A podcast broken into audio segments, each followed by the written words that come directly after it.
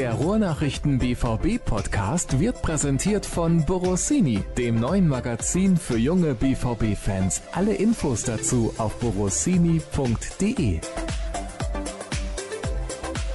Liest du gerne Bücher? Ja, Auch so sporthistorische? wenn sie von Sascha Staat sind, dann ja.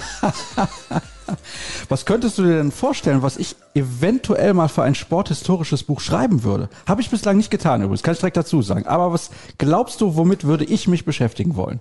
Borussia Dortmund. Ja, aber das ist zu einfach. Jetzt musst du ein bisschen, bisschen drüber hinausdenken. Puh, gute Frage. So gut kennen wir uns ja noch nicht. Ja, das ist richtig. Aber du hattest ja schon jetzt die Gelegenheit, in ungefähr 270 RNBVB-Podcasts vorher hineinzuhören. Hast du anscheinend nicht ausreichend getan. Das kann sein. Ja, mit Handball würde ich mich wahrscheinlich natürlich beschäftigen wollen. Ist aber eine Nische. Ich frage deswegen, weil ein Kollege mir ein Buch geschickt hat gestern, also es kam gestern bei mir an, über das legendäre WM-Halbfinale von 1982 zwischen Frankreich und Deutschland. Also für absolute Fanatiker, ja, anders kann man es glaube ich nicht sagen. Ich wollte gerade sagen, ich war da noch gar nicht auf der Welt und Handball ist jetzt auch ein bisschen weiter weg bei mir. Ja, das ist aber Fußball, was ich meinte. Von daher, ich glaube 82 fand da eine Handball-WM statt, muss ich mal kurz zurückrechnen. Ja, fand eine Handball-WM statt, ist richtig. Aber ist egal, ich glaube nicht, dass da Deutschland gegen Frankreich gespielt hat. Tatsächlich. Das kann ich nicht Auch das weißt du nicht. Ich bin kein Handballfachmann. Interessierst dich nur nebenbei für Sport? Ja. Bist du eigentlich dann kompletter Fußball-Nerd? ja. Ah, okay, verstehe. Also andere Sportarten, ja, ich habe sie immer mal so ein bisschen nebenbei betrieben. Und Basketball hat mal noch eine Rolle gespielt in meinem Leben. Das habe ich irgendwie als Junge mal gemacht. Und dann musste ich mich aber irgendwann entscheiden und bin ich beim Fußball geblieben. Ist ja auch nicht schlecht Fußball. Wobei ich gerade eben auf dem Weg nach Dortmund, ich telefoniere ja immer gerne auf dem Weg nach Dortmund, mit meinem besten Freund telefoniert habe und habe dem gesagt, ja, ich weiß nicht, also der hat zum Beispiel, der hat kein Sky, der hat kein DAZN, nix, ne? also der konnte im Prinzip gar nichts gucken. Manchmal holt er sich dann so für einen Monat irgendwie was, dass er mal was gucken kann, aber nicht so regelmäßig. Ist aber absoluter Fußballfan. Seit jeher. Und dann habe ich gesagt, ich habe eigentlich so ein bisschen das Interesse an ganz vielen Spielen verloren. Champions League, so Kracher gucke ich dann, zum Beispiel Real Madrid, Sheriff Tiraspol. Nee. aber das war natürlich ein super Ergebnis. Aber Freitagsspiel der Bundesliga zum Beispiel. Wenn da der BVB nicht spielt, früher absoluter Pflichttermin. Habe ich immer vorm Fernseher gesessen. Mach ich nicht mehr. Nö, mache ich auch nicht mehr, vor allem deswegen nicht, weil ich gar nicht mehr weiß, wo das alles läuft. Ich habe jetzt auch versucht, am Sonntag irgendwie Bundesliga zu schauen. Nachmittags habe ich dann auch auf Sky rumgeschaltet und gesehen, oh, das läuft hier überhaupt nicht. Dann musst du wieder die The Zone-App äh, aktualisieren und keine Ahnung was. Nee, ist mir ein bisschen zu kompliziert geworden. Und dein Kollege spart ja offensichtlich richtig viel Geld im Monat. ist doch super. So 60, 70 Euro sind das ja schon, die da zusammenkommen, wenn man alles sehen will. Ja, bei ihm wären es 60, 70 Euro. Also du kannst auch billiger haben. Gibt, glaube ich, Sky Ticket, kosten Zehner im Monat. Kannst natürlich dann nicht so richtig auf dem Fernseher gucken, glaube ich, bin mir nicht sicher, um ehrlich zu sein. Und ich glaube 15 Euro der Sohn mittlerweile. Ja. Ist, ist das richtig? Ja. Also ich sag mal, für 25 Euro im Monat, das ist jetzt nicht so viel, das ist ein Abend in der Kneipe. Amazon Prime brauchst du auch noch. Ja, stimmt. Amazon Prime braucht man auch noch. Oh.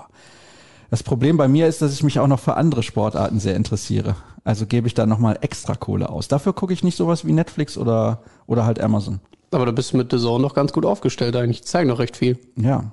Ist das Blöde, dass man, wenn man für den Laden arbeitet, nicht noch das Ding bezahlt bekommt oder zu, frei zur Verfügung gestellt. Das wäre ja eigentlich eine nette Sache, liebe Kollegen. Da musst du nochmal nachfahren. Ja, ne? muss ich nochmal nachfragen, vor allem, was da los ist.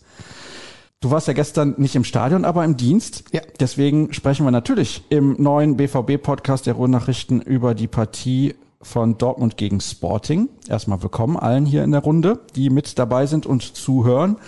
Letzte Woche gab es ja ein Bundesligaspiel am Samstag, was nicht ganz so erfolgreich gelaufen ist. Auch da werden wir noch kurz drauf zurückblicken. Und ja, komm, lass uns doch direkt mal damit anfangen. Hörerfragen haben wir natürlich auch noch mit dabei und sprechen auch über das, was uns am Wochenende gegebenenfalls dann erwartet mit dem Heimspiel gegen Augsburg. Dann ja Länderspiele.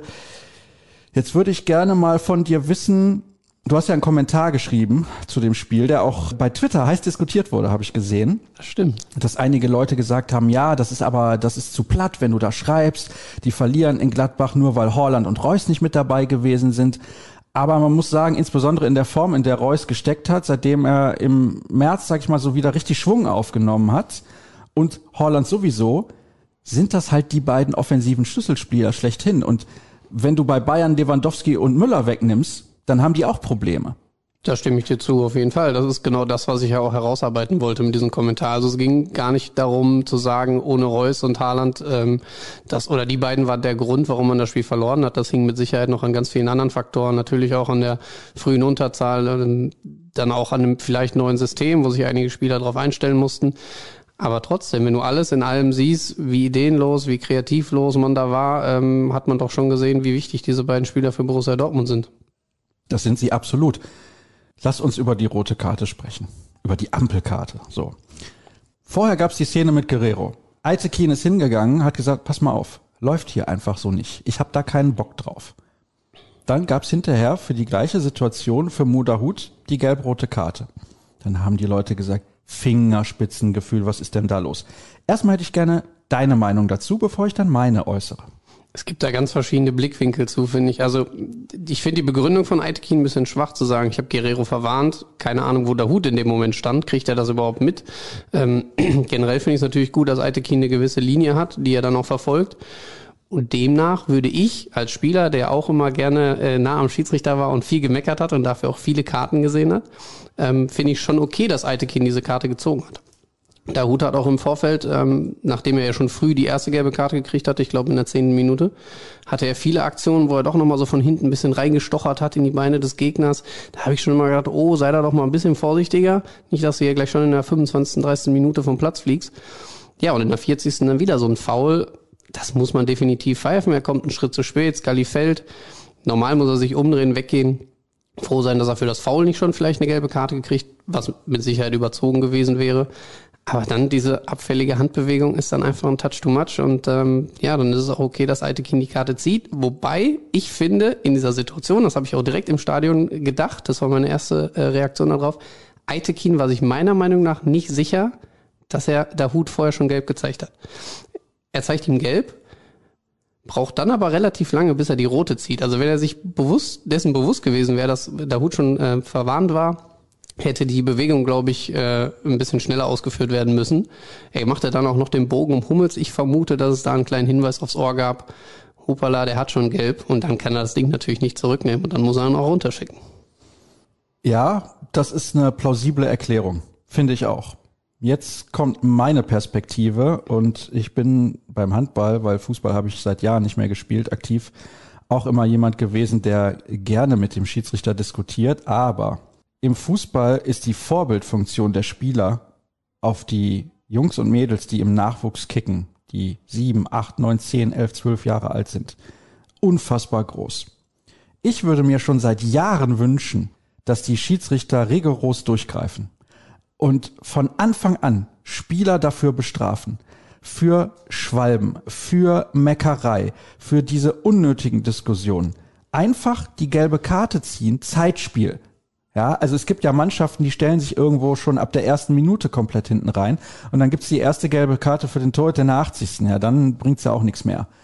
Ich finde, man sollte das einfach knallhart durchziehen und so sehr ich mich auch freue, wenn Borussia Dortmund Spiele gewinnt, weil es ist für uns auch immer angenehmer, über was Positives zu berichten, bin ich dann doch der Meinung, sorry, er hat vorher eine gelbe Karte für Guerrero gegeben und ich kann das absolut nachvollziehen, wenn du sagst, da hätte es wahrscheinlich nicht gelb-rot gegeben, wenn er gewusst hätte, der Hut hat schon gelb oder das im Hinterkopf gehabt hätte. Aber er hat mit dem gleichen Strafmaß die Situation bewertet. Er hat seine Linie also durchgezogen. Das ist in Ordnung. Das müssen die Spieler wissen. Jetzt sagst du, ja, okay, vielleicht hat das Dahut nicht mitbekommen. Das ist das Pech von Dahut.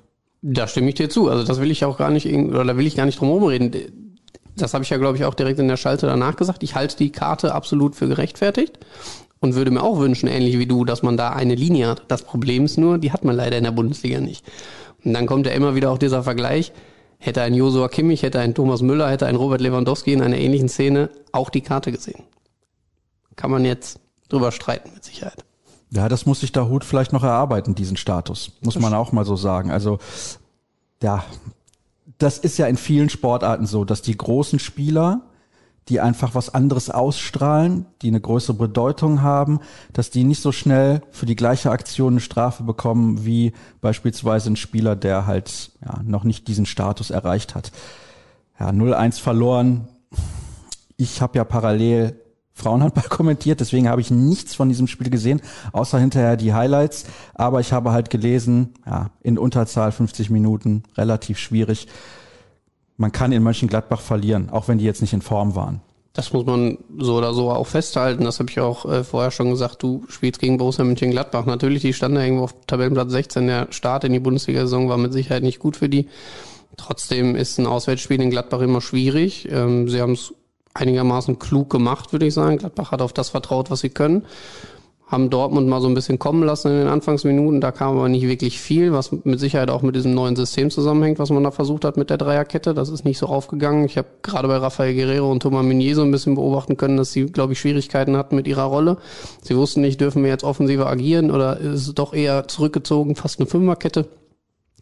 Ja, und am Ende verlierst du dann bei Borussia Mönchengladbach 1 zu 0 weil du auch 50 Minuten in Unterzahl spielst. Also man muss die Kirche auch im Dorf lassen. Es war mit Sicherheit keine gute Leistung, das muss man so konstatieren, aber man kann auch einen Haken dran machen und sagen, kann mal passieren. Wie gut war die Leistung gestern gegen Sporting? Ich glaube gar nicht mal so viel besser als in Gladbach. Nur du hattest einen Gegner, der weniger mitgespielt hat, der am Ende auch kein glückliches Tor geschossen hat. Das muss man auch sagen. Die Entstehung von dem 1 zu 0 durch Gladbach war ja jetzt nicht irgendwie wunderbar herausgespielt. Guerrero klärt ihn dann mit der Hacke.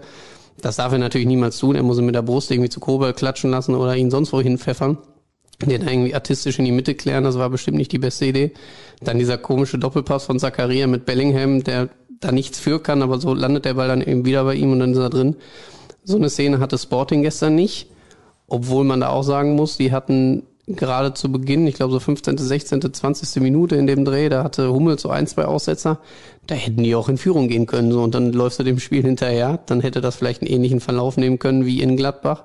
Glücklicherweise gestern endlich mal zu Null gespielt, den goldenen Treffer gemacht und dann gewinnst du halt 1-0.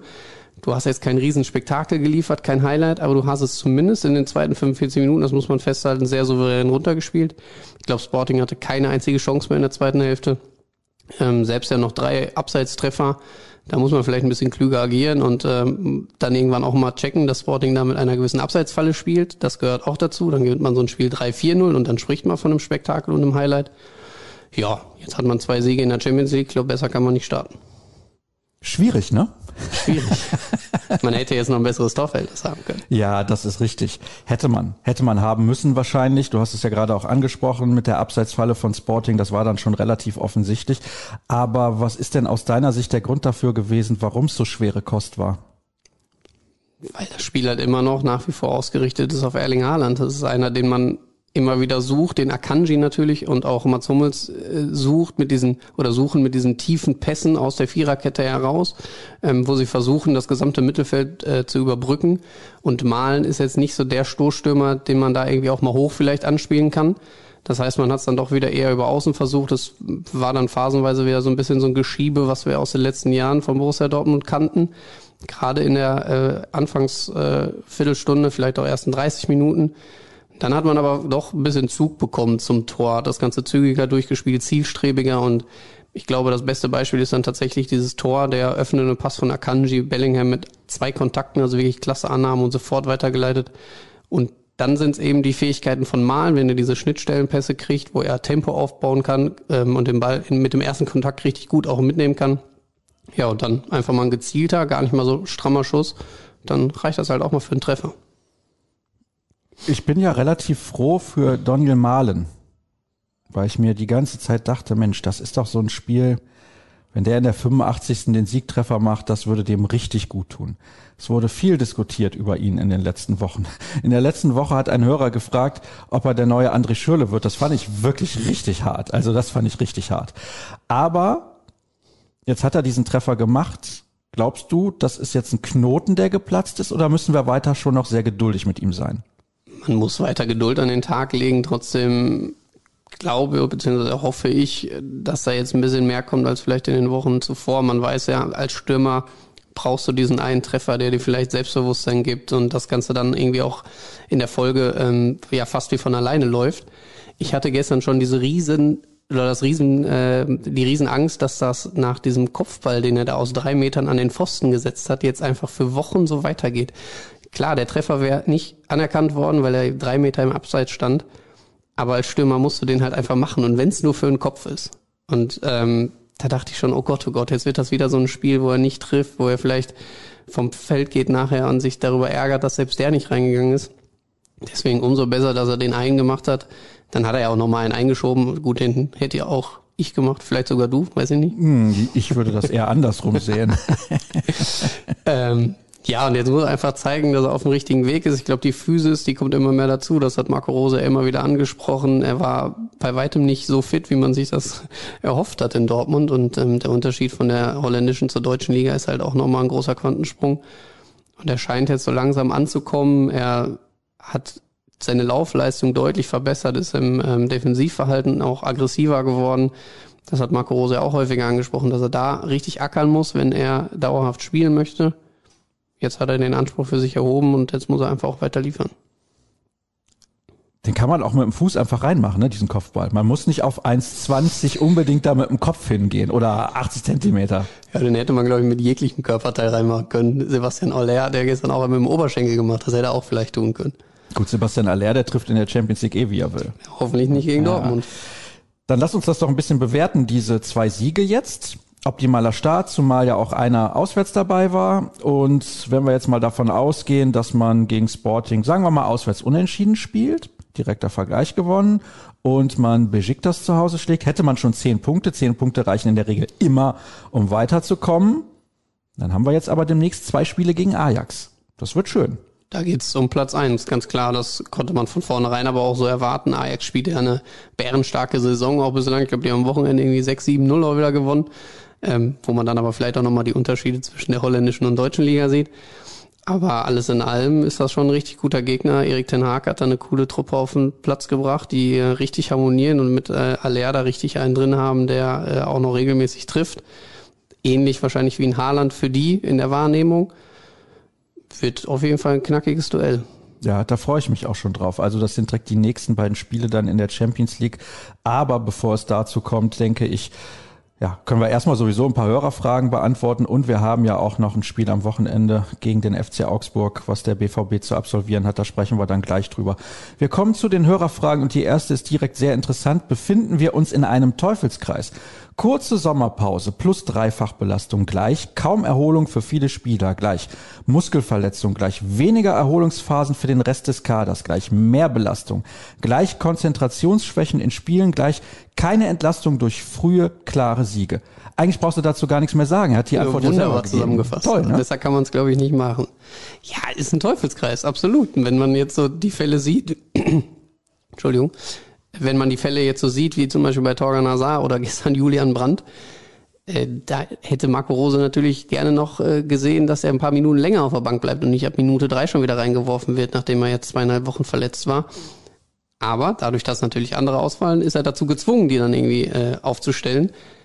Heißt weniger Erholung, weniger Phasen der Ruhe und natürlich ist das für so eine Muskelreizung oder eine Zerrung, was auch immer, nicht förderlich. Und dann wollen wir jetzt einfach mal hoffen, dass vielleicht jetzt mit der nächsten Länderspielpause, vielleicht reisen ja nicht alle zu ihren Nationalmannschaften, das wäre natürlich aus Dortmunder Sicht wünschenswert, dass sie jetzt einfach die Erholung bekommen, auch ein Erling Haaland vielleicht oder ähm, Gio Reyna wird er mit Sicherheit nicht nach Amerika fliegen, da gehe ich jetzt mal ganz stark von aus, dass sie dann mal wirklich ein bisschen Erholung haben und dann bei Borussia Dortmund auch endlich mal so durchstarten können, wie sich das alle hoffen und Marco Rose irgendwie nicht nur zwei Drittel seines Kaders dauerhaft zur Verfügung hat. Ich glaube, das würde auch einen riesen Unterschied machen, weil er dann eben frische Spieler mit guter Qualität von der Bank bringen kann. Das war das Problem in Gladbach. Also wenn, wenn man dann sieht, wen er bringt, auch gestern gegen Sporting, also ein Renier und Nico Schulz in der äh, 75. zu bringen, ist mit Sicherheit nicht das, was Marco Rose sich erhofft hat, wenn man eigentlich noch Gio Reyna hinten dran hat, Torgan Hazard vielleicht im Normalfall hinten dran, wenn er nicht in der Startelf ist, Jule Brandt dann aber auch später nochmal reinzuwerfen. Emre Can fehlt auch äh, seit Beginn dieser Saison, glaube ich, sechs Minuten in Freiburg gespielt oder so. Ja, das ist natürlich bitter für Borussia Dortmund. Jule Brandt ist das nächste Thema. Hm. Mhm. Kaltstart nach einer Verletzung in der dritten Minute eingewechselt zu werden, das ist klar. Aber warum hat man bei Jule nie das Gefühl, dass er Bock darauf hat, gegen den Ball einen Zweikampf zu führen? Er bewegt sich zwar viel, aber sein Anlaufverhalten ist meiner Meinung nach Alibi. Wenn ich es richtig mitbekommen habe, ging sogar Hummels während des Spiels zu ihm und zeigte ihm ebenfalls seinen Unmut. Passt ein zweifellos überragender Techniker wie Julian Brandt mit seiner Auffassung, in Anführungsstrichen Fußball zu arbeiten, überhaupt nach Dortmund? Obwohl, wenn ich ihm was zugute halten würde gestern, dann war das eigentlich sein Defensivverhalten. Da hatte ich das Gefühl, dass er da mal äh, in ein, zwei Zweikämpfe mehr reingegangen ist, als er das sonst tut. Ich fand gestern einfach grottenschlecht, was für erste Ballkontakte er hatte. Das war wirklich, also indiskutabel schon fast. Er, da sind so viele Bälle versprungen, das darf ihm einfach nicht passieren. Und wir wissen ja alle, wie gut er sein kann, wenn er Lust hat. Und das ist, glaube ich, so ein bisschen sein Problem. Er muss irgendwie so ein bisschen da reinfinden, ja, mit seinen Mitspielern zusammen so eine Lust und so eine Gier wieder zu entwickeln, die fehlt mir einfach bei ihm. Also diese Gier, die Haaland ausstrahlt, die auch Marco Reus ausstrahlt. Er wirkt da manchmal wie so ein lustloser Faktor, der, wenn er mal den Ball hat und ein, zwei gute Aktionen hat, dann funktioniert es auch über Spiel. Aber so die richtig herausragende Leistung, die haben wir im Trikot von Borussia Dortmund von Julian Brandt bislang noch nicht gesehen, seitdem er hierhin gewechselt ist. Und diese Lockerheit, diese Unbekümmertheit, die er in Leverkusen hatte, die jetzt vielleicht ein Florian Wirz auch da hat, die fehlt hier einfach. Das ist eigentlich so schade und so bitter auch zu sehen, weil der hat unbestritten, das sagt ja auch der Hörer, so geniale Fähigkeiten am Ball. Der kann aus 30 Metern den Ball mit Wucht reinkloppen, der hat ein gutes Auge, der hat eine tolle Übersicht, der ist technisch so gut, dass er immer wieder im 1 gegen 1 auch mal äh, den einen oder anderen aussteigen lassen kann. Aber er ruft es einfach nicht ab. Ich weiß nicht, ob das an äh, fehlendem Selbstbewusstsein vielleicht auch fehlt, dass er eben diese stetigen Einsätze aktuell einfach nicht hat. Jetzt natürlich auch durch die Corona-Infektion dann die Verletzung wieder zurückgeworfen wurde. Vielleicht braucht er einfach mal so 10, 12 Einsätze am Stück. Ich weiß, jetzt sind wir wieder bei diesem Geduldsfaktor. Aber vielleicht müssen wir die bei ihm immer noch haben, weil die Hoffnung, ich persönlich habe sie auf jeden Fall noch nicht aufgegeben, dass er irgendwann nochmal den Durchbruch schafft. Bei Moderhut hat es auch ewig gedauert. Ja. Jetzt schwärmen alle von ihm. Ja. Auf der anderen Seite, ich habe ein bisschen die Befürchtung, dass Jule Brandt dann vielleicht nach der Saison zu einem anderen Verein geht, der nicht ganz so im Rampenlicht steht. Ich sag jetzt mal Wolfsburg. Da kommt er ja her. Ursprünglich hat er in der Jugend gespielt, bevor er zu Bayer Leverkusen gegangen ist. Könnte mir vorstellen, dass er da dann plötzlich wieder völlig aufblüht, weil die Situation eine ganz andere ist. Bestes Beispiel zum Vergleich ist Matthias Ginter. Aber bevor wir da in die Tiefe gehen, das können wir demnächst vielleicht nochmal machen an der Stelle, möchte ich gerne die Hörerfrage von Daniel vorlesen, der sich für die Antwort auf seine Taktikfrage aus der Vorwoche bedankt. Wie es der Zufall will, schreibt er, spielte der BVB gegen Borussia Mönchengladbach plötzlich mit 3-5-2. These, das Fehlen von Erling Haaland und Marco Reus schwächte die Offensive derart, dass Rose nach den vielen Gegentoren die Muffe ging und er mit drei Innenverteidigern auflief. Eure Meinung dazu? Bitte. Finde ich ein bisschen gewagt, dass ihm da die Muffe ging.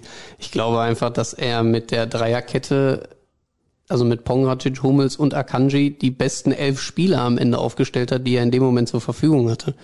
Hätte er offensiv vielleicht noch den einen oder anderen mehr im Kader gehabt, der fit gewesen wäre, glaube ich, hätte er nicht in einer Dreierkette agiert in diesem Spiel. Das war äh, zu viel Risiko, ohne dass man das vorher jemals gespielt hat, dann ausgerechnet gegen Gladbach damit gleich anzufangen. De facto blieb ihm aber einfach nichts anderes übrig, weil Torgan Hazard sofort nach seiner Verletzung von Anfang an zu bringen war schwierig. Ähm, man hat ja gesehen, Mukoko von Anfang an war auch jetzt nicht überragend, ähm, eher alles andere als überragend. Der hat einfach seine Schwierigkeiten. Natürlich muss man den Jungen auch in Schutz nehmen. Der ist 16 Jahre alt, dass er gegen Elvedi und Janschke seine Probleme hat, ist auch vorherzusehen in gewisser Art und Weise. Es ist klar, dass er diese Rekorde nicht dauerhaft brechen kann. Aber nochmal zu dieser Dreierkette. Ich glaube, im äh, Gesamtkonzept gesehen war das einfach dann die beste Elf, die er auf den Rasen schicken konnte und Pongracic da irgendwie jetzt auch als Rechtsverteidiger mal auszuprobieren. Das wäre dann vielleicht des Guten zu viel gewesen. Aber von Muffensausen würde ich da in dem Fall jetzt nicht sprechen. Nächste Frage von Daniel. Watzke hat seinen Tonfall gegenüber RB Leipzig geändert. Ich bin selbst kein Traditionsmensch. Sollte die Arbeit bei RB und auch bei 1899 Hoffenheim nicht mehr Respekt gezollt werden? Andere Vereine wirtschaften schlechter oder binden sich an halbseidene Sponsoren. Was ist Tradition eigentlich für euch? Und darauf antwortet ein anderer Hörer, nein, man sollte ihnen keinen Respekt zollen, auch wenn sie noch so gut arbeiten. Solche Vereine haben sich ihren Erfolg nicht erarbeitet, sondern erkauft. Man sieht schon an den Sky-Einschaltquoten, dass es genauso ist, wenn der HSV als Zweitligist auf Platz 4 dort liegt. Darauf antwortet dann Daniel wieder, die dort arbeitenden Spieler und Angestellten haben sich ihren Erfolg sehr wohl erarbeitet. Nur weil ihr Verein keine lange Geschichte hat, macht das die Akteure nicht schlechter. Der BVB mit seiner Tradition war 2006 finanziell mausetot, der Erfolg mit Schulden erkauft. Jetzt bin ich mal auf deine Antwort gespannt. Es gibt da meiner Meinung nach einen Unterschied zwischen Respekt zollen und Fan des Ganzen sein. Also ich bin bei weitem kein Fan von RB Leipzig, ich bin auch kein Fan von der TSG Hoffenheim. Trotzdem muss man denen insoweit Respekt zollen, dass sie es geschafft haben, über die Jahre das Geld, was sie zur Verfügung haben, sinnvoll einzusetzen. In Spieler, die in das System passen, die in diese ganze, in dieses ganze Konzept passen, was sie vor Augen haben, was sie seit Jahren spielen wollen und wo sie auch irgendwann mal hin möchten. Also ich glaube, niemand hat damit gerechnet, dass die TSG Hoffenheim, äh, als sie damals in die Bundesliga aufgestiegen sind, länger als zwei Jahre da drin bleibt. Da sind alle davon ausgegangen, dass sie schnell wieder runtergehen. Und dann gab es ja, glaube ich, auch diese eine Saison mit Gistol, wo Dortmund sie ja sogar am Ende gerettet hat, wenn ich mich da richtig erinnere. Ja, da gab es einen Elfmeter. Da gab es einen Elfmeter, genau. Und sie haben es danach aber wieder geschafft, durch konstante Leistung, durch gutes Scouting auch, durch Spieler, die man verpflichtet hat, die vielleicht andere nicht unbedingt auf dem Schirm hatten, sich wieder hochzuarbeiten. Und das meine ich mit Respekt zollen, dass ich jetzt nicht Fan davon bin, dass irgendwie ein Mathe-Schütz da hinten dranhängt und die Millionen irgendwie nur so herumwirbelt. Das liegt, denke ich, auf der Hand. Ich verbinde mit Tradition einen Verein, den es seit vielen Jahren gibt, wo mein Vater, mein Großvater vielleicht schon hingegangen ist, das natürlich auch weiter wächst innerhalb von Familien oder von Freunden. Das ist für mich Tradition mit einem alten Stadion vielleicht, wo schon drin gespielt wurde, was jetzt nebendran steht, was man immer noch ja bestaunen kann in irgendeiner Art und Weise und nicht die tolle Arena, die einfach jetzt mal dahingesetzt wurde und da spielen wir jetzt drin Fußball. Aber ja, die gehören jetzt nun mal zur Bundesliga dazu. Das muss man akzeptieren. Und es haben ja auch Traditionsvereine gezeigt, dass es nicht unbedingt heißt Tradition und Geld, das verträgt sich besonders gut, äh, so wie Schalke gewirtschaftet hat, so wie der HSV gewirtschaftet hat, auch wie es Bremen gemacht hat, das hat halt nicht gepasst. Und dann muss man einfach sagen, dann gibt's da Vereine, die das offensichtlich besser lösen. Und da gehören nun mal leider RB Leipzig, leider in Anführungsstrichen, RB Leipzig, die TSG Hoffenheim und natürlich auch Wolfsburg und äh, Leverkusen dazu. Ja, und das ist interessant, weil Bayer Leverkusen, das muss man ja sagen, ist ja wirklich ein Traditionsverein eigentlich.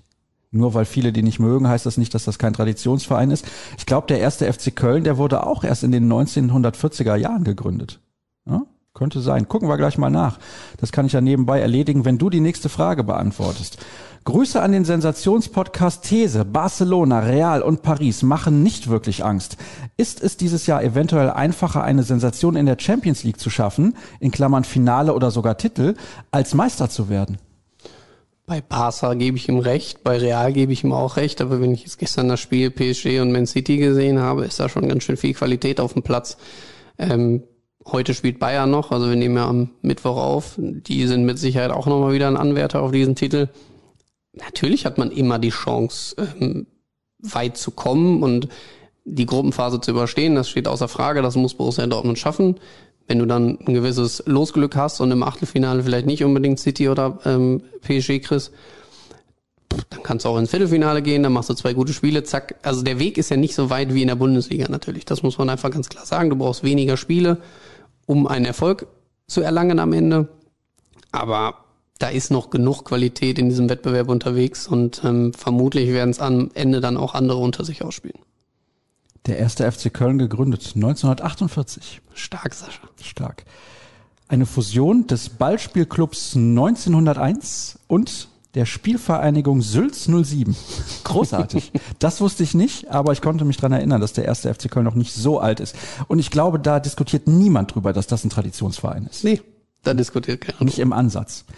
Nun gut, nächste Frage. Hallo, bester Podcast der Welt. Berichtet ihr demnächst über das Thema Erweiterung des Trainingszentrums?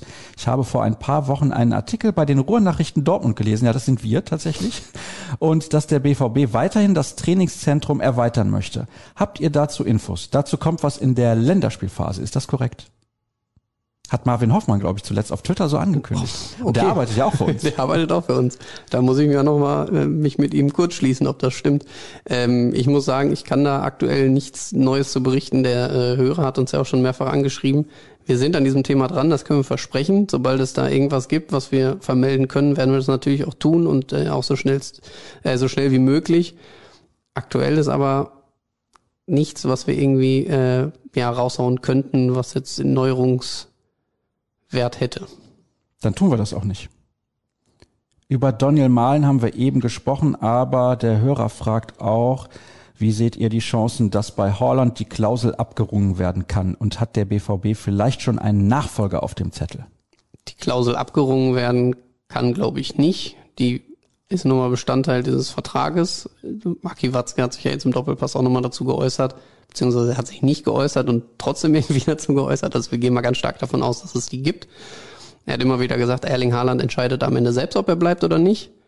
Man hat aber jetzt das Zepter insoweit in der Hand, mit den Fans im Rücken zu zeigen, was für ein geiler Verein Borussia Dortmund ist. Und ich glaube auch, dass er das aktuell sehr genießt in dieser Mannschaft. Der hat, glaube ich, einen guten Draht zu allen Mitspielern. Der wird von allen Fans gefeiert. Ich glaube, der hat noch kein einziges Trikot jemals anbehalten nach Spielabpfiff. Äh, der muss immer sich zerreißen in all seine Einzelteile, die er noch anhat, damit die Fans irgendwie glücklich werden. Und wenn du so einen Status hast, kannst du natürlich auch zu einer Legende werden.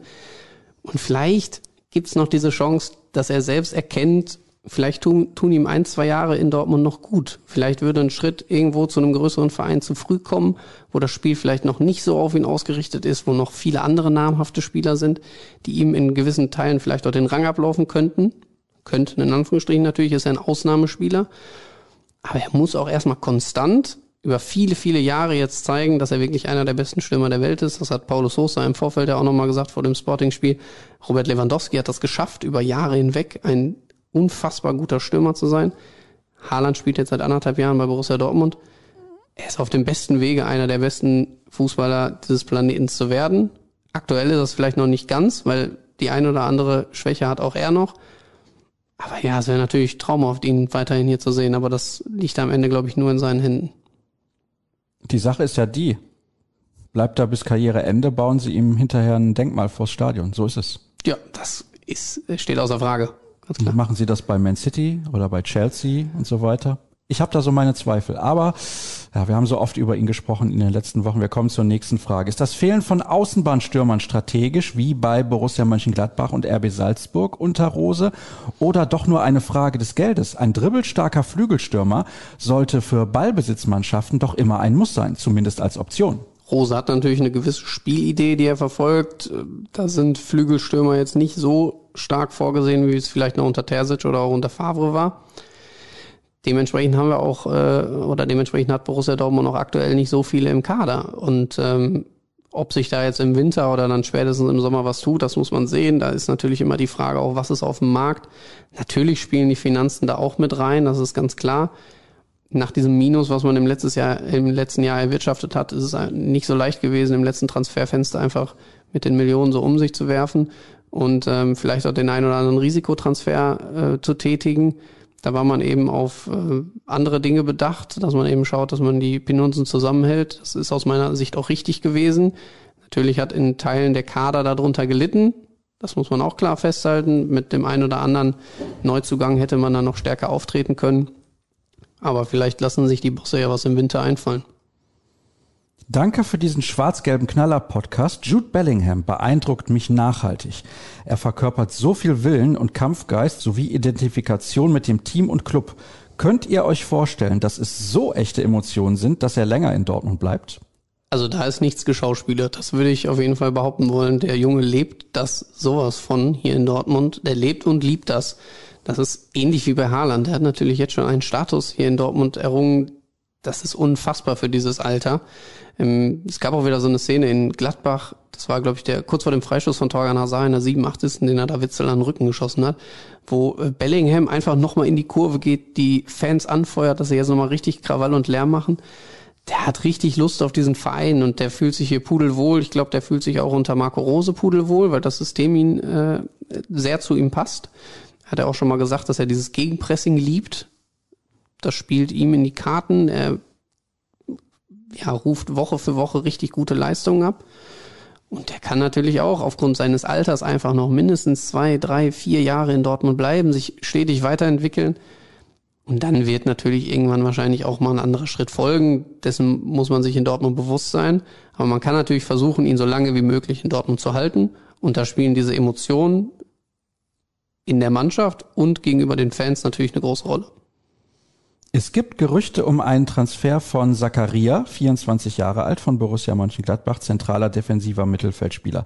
Seit Jahren hört man diesen Namen immer wieder in Verbindung mit dem BVB. Nun vermeldet die Sportbild einen Transfer im kommenden Sommer. Was ist dran? Er wäre ja ablösefrei. Ein anderer Hörer schreibt, man sollte ihn nur holen, wenn Witzel auch ablösefrei wechselt und man damit Gehaltskosten einsparen kann.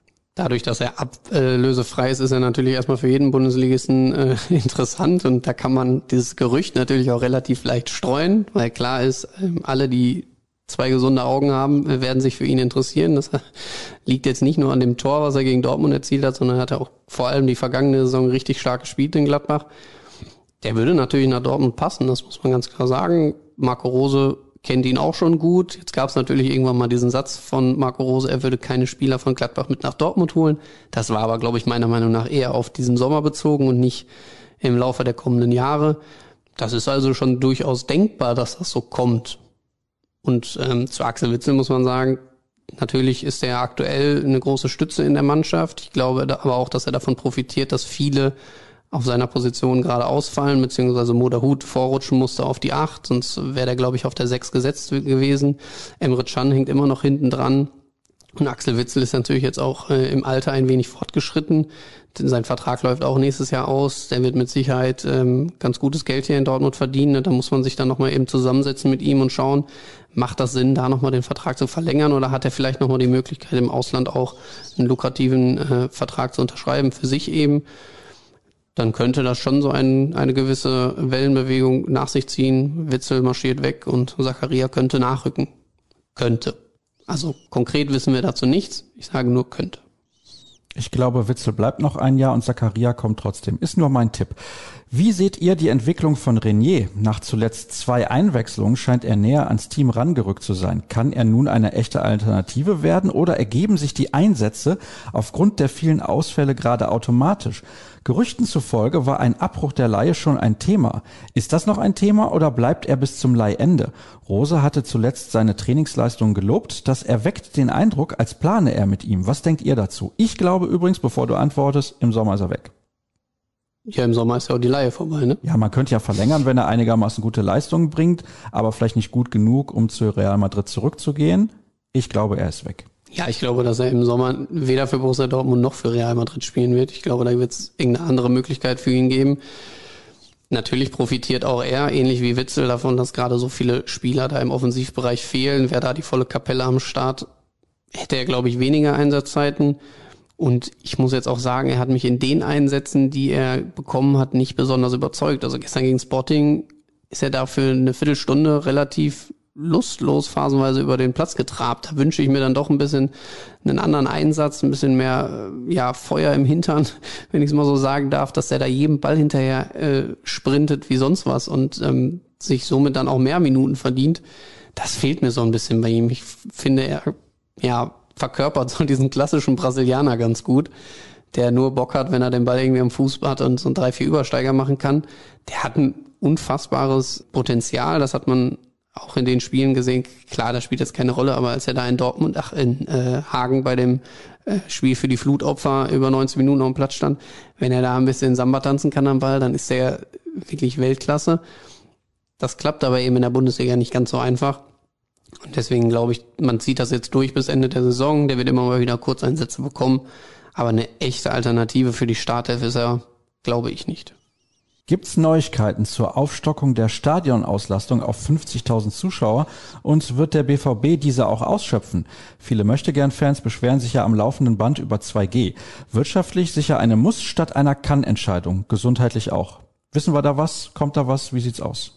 Der letzte Stand, auf dem wir sind, ist, dass es Anfang Oktober, also jetzt in den kommenden Tagen, eine Überarbeitung der Corona-Schutzverordnung in dem Bereich geben soll, sodass Borussia Dortmund durchaus in der Lage ist, nach dem Heimspiel gegen Augsburg, also das wäre dann das kommende Heimspiel gegen den FSV 105, dass man da dann mit 50.000 mindestens planen kann.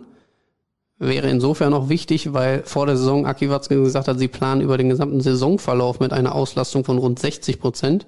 Das heißt, man müsste eigentlich relativ schnell zum Normalzustand kommen, weil diese 25.000, das macht ja nicht so viel aus und ähm, was natürlich auch die wirtschaftliche Lage bedroht. Das muss man einfach ganz klar sagen. Selbst mit 50.000 ist das noch keine ähm, schwarze Zahl, die da am Ende drunter stehen wird. Das heißt, äh, man wird natürlich alles versuchen, auch mit 2G-Regelungen, so viel Fans wie möglich ins Stadion zu bekommen. Und das halte ich auch für nach wie vor richtig, an dieser 2G-Regelung festzuhalten.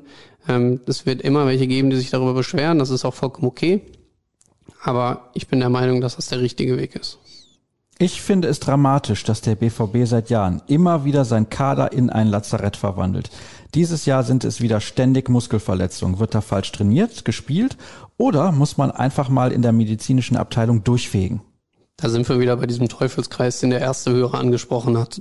Die unfassbar belastende letzte Saison aufgrund dieser Verschiebung im Spielplan, dann die Europameisterschaft, wo Borussia Dortmund einfach viele Spieler auch ähm, abstellen musste, die äh, Olympiateilnahme von Renier, also die hatten eigentlich alle keinen richtigen Urlaub. Und ich glaube, wenn man äh, fast anderthalb Jahre in Folge ohne richtige Regeneration durchweg Leistung zeigen muss, dann macht der Körper irgendwann schlapp. Und das ist jetzt der Fall. Das ist aber nicht nur bei Borussia Dortmund der Fall.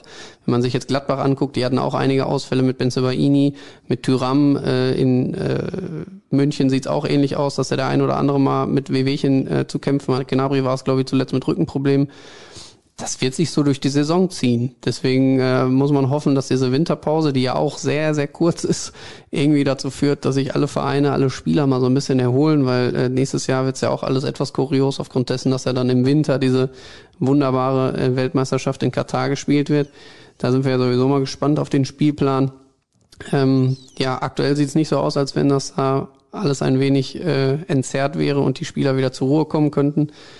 Aber das ist ganz klar, das wird jeder von sich selbst kennen. Wer dauerhaft Höchstleistungen vollbringen will, der wird irgendwann mal das ein oder andere Zwicken im Bein, in der Wade oder sonst irgendwo haben. Lass uns lieber nicht anfangen, über die Weltmeisterschaft nee. im Wüstenstaat zu sprechen. Das müssen wir dann nächstes Jahr im Dezember beim Glühwein machen. Ja, so wird's kommen. Wo sieht der beste Podcast der Welt eigentlich die größten Defizite in Kader, Personal, Taktik, Spielsystem und Transfermarkt, um mal souverän durch die meisten Spiele zu kommen? Traut ihr Kehl eigentlich zu, Zorgs Arbeit genauso erfolgreich fortzusetzen? Ich glaube, die erste Frage kann man einfach mit Geld beantworten, deswegen sparen wir uns die. Traut ihr Kehl eigentlich zu, die Arbeit von Zorg ähnlich gut fortzusetzen? Zur ersten Frage kann man vielleicht noch sagen, dass das auch wieder ein, eine Folge dieser Verletzungsmisere ist. Also wenn man da den zweiten Anzug mal hinten dran hätte, der topfit ist, dann könnte man auch Spiele über 90 Minuten anders gestalten, weil natürlich in der 75., 60., was auch immer, der ein oder andere nochmal von der Bank kommen kann, der entweder frischen Wind reinbringt oder der für Ruhe sorgt äh, in, im Defensivverhalten. Das ist einfach ganz elementär wichtig für Borussia Dortmund, dass da die Leute, die hinten dran sind, fit werden. So, das zu der Frage. Die andere Frage, Sebastian Kehl als würdiger Nachfolger von äh, Michael Zorg aus meiner Sicht absolut. Ich glaube, das ist ein Mann mit sehr, sehr viel Fußballsachverstand, der jetzt die Möglichkeit hatte, an der Seite von Michael Zorg und Aki Watzke in diesen Prozess reinzufühlen, sich das anzuschauen, das mitzubekommen, was es alles braucht. Und der hat sich ja, glaube ich, auch in allen Bereichen weiterentwickelt und ähm, persönlich versucht auch, äh, ich glaube, durch das Studium und äh, andere Fortbildung da entsprechend an Expertise ähm, weiterzukommen ich glaube, dass das die beste Nachfolge ist, die Borussia Dortmund haben kann.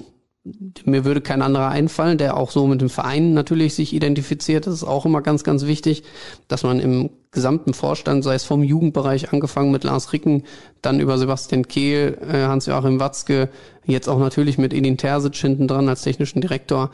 Das ist schon eine coole Truppe, die man hat, die sich auch mit Borussia Dortmund eben identifiziert, die weiß, was für Werte Borussia Dortmund lebt und die dann natürlich A nach außen strahlt und B auch weiß, wen holen wir überhaupt zu uns. Aki Watzke hat im Dopa verschiedene Dinge angesprochen. Wie sind eure Einschätzungen zum Thema Hummels Klauselstreichung und der quasi Bestätigung von Hollands Ausstiegsklausel? Auch wurde ein Interesse an Wirtz bekannt. Hätte er beim BVB auch diese Entwicklung nehmen können? Holland haben wir jetzt eben schon über die Klausel gesprochen, machen wir jetzt nicht mehr. Hummels, da wurde eine Klausel gestrichen, dass er auf eine gewisse Anzahl von Einsätzen kommen muss, damit der Vertrag sich automatisch verlängert. Ich halte das für sinnvoll, weil er einfach auch eine große Bedeutung immer noch hat für diese Mannschaft. Hätte Florian Würz von Bayer Leverkusen, dieser Superstar der Zukunft, nenne ich ihn jetzt mal, sich bei Borussia Dortmund ähnlich entwickeln können? Und ich behaupte ja, weil wenn man zurückschaut, ja, du schüttelst so ein bisschen den Kopf, du bist skeptisch, aber guck dir an, wie jung ein Giovanni Reina in Dortmund schon Spiele gemacht hat, wie jung ein Jaden Sancho Spiele gemacht hat. Florian Wirtz scheint mir nicht schlechter zu sein als beide. Nein, das auf keinen Fall, aber hätte er die Chance auf so viele Einsätze bei Borussia Dortmund bekommen so früh. Das wage ich mal zu bezweifeln, weil das war ja auch das, warum die Entwicklung von Gio Reyna irgendwann auch mal in Stocken geraten ist. Er hat nicht mehr von Anfang an gespielt, hat nicht mehr so auf das Vertrauen bekommen. Und dann lief's halt eben bei ihm auch nicht mehr. Und du hast vorhin das mit Julian Brandt angesprochen, dass er vielleicht zu einem Verein wechseln könnte, wo er ein bisschen unterm Radar spielt. Das hat Florian Wirz jetzt in seiner Grundausbildung nach dem Wechsel ähm, von Köln nach Leverkusen war es, glaube ich, eben getan. Er stand nicht im medialen Fokus. Er war nicht sofort bei Borussia Dortmund der Heilsbringer, der jetzt ähm, das Nachwuchstalent äh, des Jahrhunderts wird und Borussia Dortmund zur nächsten Meisterschaft schießt, sondern er war ein junger Nachwuchsspieler mit natürlich sehr, sehr viel Talent. Jeder wusste um dieses Talent und wie gut er auch ist. Aber er konnte sich in Leverkusen ganz entspannt entwickeln. Und wenn das in eine andere Richtung umgeschlagen wäre und er vielleicht nicht so die Durchschlagskraft am Ende gehabt, äh, gehabt hätte, wie er es jetzt am Ende hat, dann wäre das, glaube ich, auch nicht so schlimm gewesen. Dann hätte der trotzdem seinen Weg gemacht, vielleicht nicht so, wie er es jetzt gerade tut. Aber für seine persönliche Entwicklung war dieser Schritt, glaube ich, enorm wichtig. Und sein Berater hat ja jetzt auch gesagt, er möchte auch noch ein paar Jahre in Leverkusen spielen, um diese nächsten Schritte dann zu machen, wo wir dann auch wieder bei diesem Thema sind, wie bei Jude Bellingham oder Erling Haaland. Vielleicht hat er verstanden, dass das hier gerade genau der richtige Schritt ist in meiner Karriere. Und die nächsten, die können ja auch in drei, vier Jahren noch folgen, weil der ist immer noch so jung, dass ähm, das dann immer möglich ist. Und ja, auf die Millionchen auf dem Konto, da müssen wir jetzt auch nicht unbedingt drauf schauen, die wird er auch in Leverkusen verdienen. Wenn man sich das Spiel gegen Sporting anschaut, wird es nicht langsam Zeit für eine Planstelle Eckentrainer. Ich habe selten Mannschaften gesehen, die offensiv wie defensiv so schlecht bei Eckbällen sind. Standards können doch generell eine Waffe sein. Was meint ihr? Ja, da stimme ich dem Hörer aber zu 100 Prozent zu. Also es gibt wirklich keinen Verein, glaube ich, auf diesem Planeten, der so, so ungefährlich ist nach Standards, also zumindest nach Ecken und auch Einwürfen. Da hatten wir ja mal eine Geschichte des Kollegen Kors, ähm, der über oder zusammen mit dem äh, Einwurftrainer des FC Liverpool gesprochen hat, ein Holländer, der auch ein gewisses Potenzial in Einwürfen sieht. So, und nach Ecken ist das natürlich nochmal deutlich höher, dieses Potenzial, und das schöpft Borussia Dortmund einfach nicht aus. Ich weiß aber auch nicht, woran es liegt. Also, es ist ja gar nicht so, dass sie irgendwie schlecht gestaffelt wären oder so, aber da kommt ja auch keine Ecke mal über den ersten, über die erste Fünfer-Ecke hinaus. So, dann kannst du nicht gefährlich sein. Ich weiß nicht, ob die einfach mal versuchen müssten, die Ecken einfach ganz anders zu schlagen. Das ist ja, glaube ich, das Hauptproblem, dass er keine mal bis zum Elfmeterpunkt fliegt, wo dann mal ein Akanji oder auch ein Hummels mit dem Kopf überhaupt mal drankommen könnte. Ja, also da müssen wir mal ein bisschen ran, würde ich sagen. Das stimmt schon. Und wenn es dann Spezialisten gibt, dann kann man mal gucken, was er kostet. Vielleicht lohnt sich's. Harte Frage, die jetzt kommt. Jetzt Sollte man bei Julian Brandt, ob seiner überaus lustlosen Art Fußball zu spielen und absolut fehlender Intensität nicht mal ein Exempel statuieren? Nach meiner Sicht hätte er ohne die vielen Verletzungen nicht mal einen Kaderplatz verdient. Stimmt ihr dazu? das ist aber jetzt happig. Also, dass er nur auf der Tribüne sitzen sollte, das würde ich jetzt aber nicht unterschreiben. Aber klar ist, dass das momentan nicht so passt, wie es passen sollte. Da muss er an sich arbeiten, da muss er deutlich mehr Gas geben, er muss diese Gier entwickeln, habe ich ja vorhin schon mal gesagt, und dann vielleicht auch mit ein, zwei Erfolgserlebnissen dann mal so richtig durchstarten. Klar, irgendwie wiederholt man sich da, man wünscht sich das seit gefühlt äh, Jahren von ihm. Aber ja, er ist auch noch immer ein junger, in Anführungsstrichen junger Fußballer. Wie alt ist er jetzt? 25, glaube ich. Ja, ich glaube, der hat aber schon über 200 Bundesligaspiele. Ja. Aus der Nummer kommst du jetzt nicht mehr raus. Das stimmt. Aber so richtig in Serie mal dauerhaft gespielt in Dortmund hat er nicht. Das ist richtig. Können Spieler am Wochenende zurückkommen und werden gegebenenfalls angeschlagene Spieler die Länderspiele absagen, um zu regenerieren? Wie sieht's da aus? Also für Samstag könnte Emre Can zurückkommen. Das ist jetzt aber, glaube ich, auch nicht große Überraschung. Der hat ja auch schon mehrfach jetzt mit der Mannschaft trainiert, war auch im Abschlusstraining vor dem Sporting-Spiel dabei. Da hatte man schon vermutet, ob er vielleicht sogar für den Champions League-Kader nominiert wird. War aber jetzt nicht so der Fall. Da hat man einfach nochmal gesagt, wir werden ihm noch drei, vier Tage mehr geben. Der könnte mit Sicherheit dann auch äh, gegen Augsburg eine Rolle spielen. Sonst gehe ich es mal gerade im Kopf durch. Steffen Tigges wird noch länger ausfallen, Gio Reyna wird noch länger ausfallen. Bei Haaland würde ich vermuten, dass man da jetzt gegen Augsburg kein Risiko eingehen wird. Ja, kann er auch ganz schick die Länderspiele absagen. Clever. Das hoffe ich. Und ich denke, das wird auch ein Gedankenmodell von Borussia Dortmund sein. Gegen Augsburg, bei allem Respekt, müsste man es auch ohne ihn schaffen. Das weiß man auch beim BVB. Dementsprechend ihn vielleicht noch mal ein bisschen äh, mehr Zeit geben, da nicht zu früh irgendwas riskieren. Dann kommt diese angesprochene Länderspielpause, die er hoffentlich dann auch in Dortmund verbringen kann. Und dann haben wir wieder einen Erling Haaland, äh, der topfit ist. Das wäre natürlich sehr wünschenswert. Und andere Fälle, ja, wen haben wir noch? Die Belgier, die werden mit Sicherheit alle reisen, da gehe ich von aus. Ob jetzt ein Mats Hummels sofort wieder nominiert wird, fraglich, aber ich denke schon, dass Hansi Flick ihn mitnehmen wird für die Spiele. Gio Reyna ist natürlich so ein Kandidat, der müsste eigentlich hier bleiben. Selbst wenn er bis dahin wieder fit ist, kann der nicht für Amerika sofort wieder spielen. Ja, sonst sind ja, glaube ich, auch alle anderen Nationalspieler fit, ne? Ich glaube, es sieht ganz gut aus, was das angeht. Ja, es ist und bleibt ein Problem. Wird denn der FC Augsburg am Samstag zum Problem, um zum abschließenden Thema dieser Sendung zu kommen? Er darf nicht zum Problem werden. Man muss einfach mit so einem Selbstbewusstsein da reingehen, dass man die jetzt mal wieder aus dem Stadion fegt. Also man, vielleicht braucht man jetzt auch mal wieder so ein Spektakel, um mal wieder so richtig Ruhe auch reinzubringen vielleicht. Ähm, Augsburg hat nichts gerissen in der Saison bislang, oder? Ich weiß gar nicht, wo stehen die in der Tabelle? Sind die ganz unten drin? Ja, relativ weit unten. Vor allem haben sie, glaube ich, die ersten beiden Heimspiele jeweils vier Gegentore kassiert, wenn ich ja. das richtig in Erinnerung habe. Ja. Also das ist vielleicht auch mal so ein Spiel, wo Mokoko mal treffen kann, wo Malen vielleicht jetzt seine Serie ausbaut.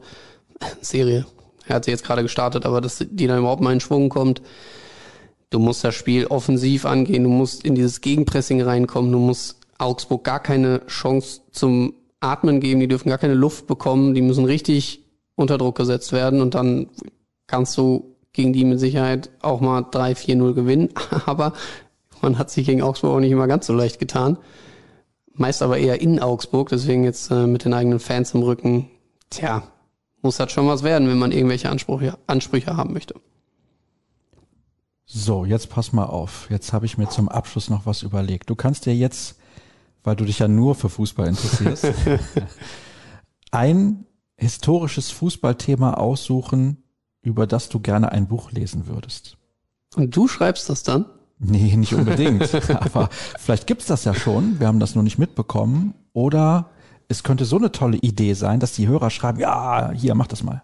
Ich würde es mal ganz allgemein fassen. Da bin ich, das liegt vielleicht auch in meiner eigenen Art oder daran, dass ich selbst Fußball gespielt habe. Ich finde diese Entwicklung, und das ist ja auch das, was der eine Leser schon mal mehrfach jetzt angesprochen hat, die Entwicklung der Systeme extrem spannend. Also wenn man sich jetzt mal anguckt, wie wurde vor 30 Jahren vielleicht mit einer Viererkette gespielt und einem Libro und wie wird das heute umgesetzt und wie viel Intensität ist mit reingekommen. Du hast damals, glaube ich, die Laufleistung genannt, die sich extrem voneinander unterscheiden müssten. Wir haben es, glaube ich, immer noch nicht recherchiert und bewiesen. Das ist deine Hausaufgabe dann fürs nächste Mal. Meine Hausaufgabe, deine Hausaufgabe. ich glaube, hakt. ich bin jetzt einfach mal so frech. Ja, sowas. Also, dass man mal guckt, wie, wie hat sich das taktisch alles über die letzten Jahrzehnte irgendwie verändert. Das finde ich persönlich ganz spannend. Gut, das ist ja was für Nerds. Das ist ja nichts Sporthistorisches in dem Sinne, so ein Spiel selber oder sowas oder ein Turnier selber. Also du willst ein spezielles Spiel? Ja, es muss ja nicht ein spezielles Spiel sein, aber ich fände zum Beispiel spannend, gut, da hast du ja anscheinend noch nicht gelebt. Ich fände spannend, Kamerun bei der WM 1990. Die Geschichte dieser Mannschaft war ja sehr speziell. Fanden ja alle damals super mit Roger Millar und sowas, dass die die Engländer fast rausgehauen hätten im Viertelfinale damals. Führten, dann ging es in die Verlängerung, dann hat England durch, ich glaube, zwei Elfmeter von Gary Lineker noch mit 3 zu 2 gewonnen, ist dann im Halbfinale gegen Deutschland ausgeschieden. Sowas finde ich zum Beispiel total spannend. Ja, dann, Oder, dann, dann vielleicht, dann ja. vielleicht, was mir jetzt so einfällt, liegt aber vielleicht auch meine Affinität für dieses Land, die Entwicklung des isländischen Fußballs. Also die haben ja auch eine Wahnsinns-WM da damals gespielt. WM? EM? Es WM? musste EM 2016 in Frankreich gewesen sein. Ja, guck mal. Da war ich sogar bei einem Spiel von Island gegen Portugal 1-1 in Saint-Etienne. Ja, das war ein richtig cooles Turnier und jetzt sind die ja eigentlich krachend gescheitert mit all dem, was sie noch so vorhatten. Und jetzt auch dieser Skandal, also dass man da irgendwie einmal rauf und einmal wieder runter in der Fußballgeschichte. Das finde ich schon ganz interessant. Ja, das ist durchaus auch spannend. Und was ich dir anbieten könnte, ist vielleicht was Historisches zu Borussia Dortmund. Ich finde total interessant die Saison 91, 92, wo Dortmund am letzten Spieltag ja die Chance hatte, Meister zu werden. Und es gab an drei unterschiedlichen Standorten die Möglichkeit, da kommt der Meister her. Frankfurt in Rostock, Stuttgart, die haben es am Ende ja dann gemacht in Leverkusen durch ein Tor vier Minuten vor Schluss und Dortmund in Duisburg. Das war zum Beispiel, finde ich, hochspannend. Ja, vielleicht fällt uns was ein, wir machen einfach was. Tja. Ja, du kümmerst dich um diese Taktiksachen. das ist für mich zum Beispiel deutlich anstrengender, sowas zu recherchieren. Und ich mache diese anderen Sachen. Ja.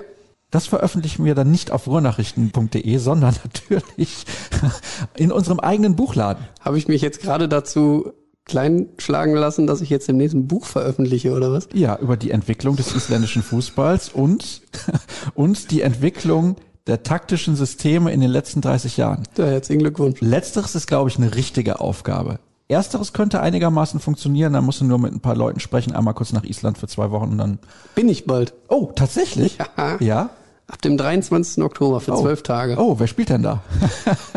Glaubt niemand. Fram Reykjavik gegen Westmanier oder sowas. Da heißt so eine Insel direkt vor Island, heißt auch nochmal so ähnlich.